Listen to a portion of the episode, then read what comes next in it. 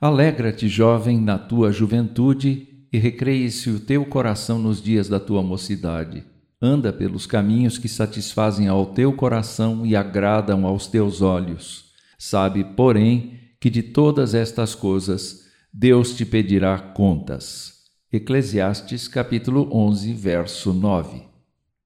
Há quem pense que este versículo dê mobilidade tal ao jovem que ele tenha permissão para fazer e experimentar todas as coisas. Um olhar mais detido mostrará que ele terá a oportunidade de viver intensamente cada dia, tendo a Deus como o juiz das coisas que faz. O mesmo Deus que supervisiona suas atitudes também estabelece critérios para que a vida seja uma bênção muito grande na juventude. De modo nenhum, a vida do jovem está divorciada de seus pais.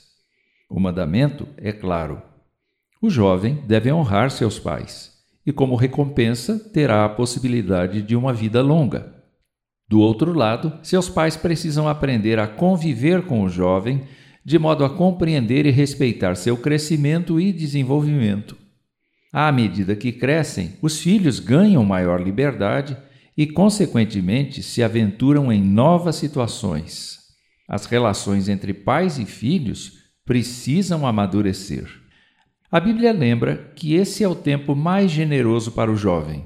Entretanto, muitos deles se perdem na vida justamente na juventude, seja por liberdade excessiva ou por repressão excessiva. Ele precisa ser honesto e verdadeiro com seus pais. Os pais precisam ser honestos e verdadeiros com ele. Uma relação como essa proporciona segurança para o jovem e sossego de coração para os pais. Alguém dizia que se tentarmos carregar água na palma da mão esticada, a água escorre. Se tentarmos carregá-la de mão fechada, a água escapa pelos vãos dos dedos.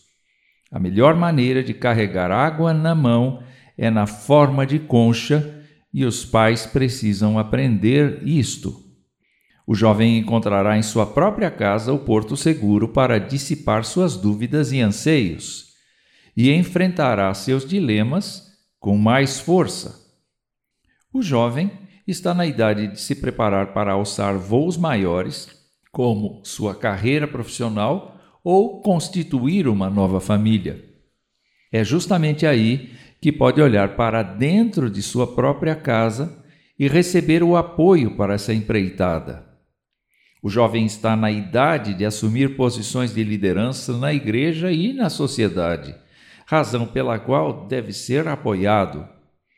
Enfim, em todas as situações, o jovem deve ser objeto de nossas orações constantes.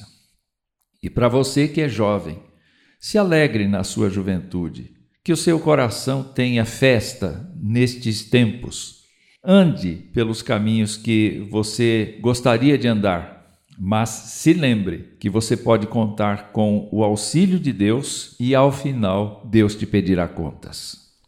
Portanto, seja sábio e inteligente com o que você faz com sua vida.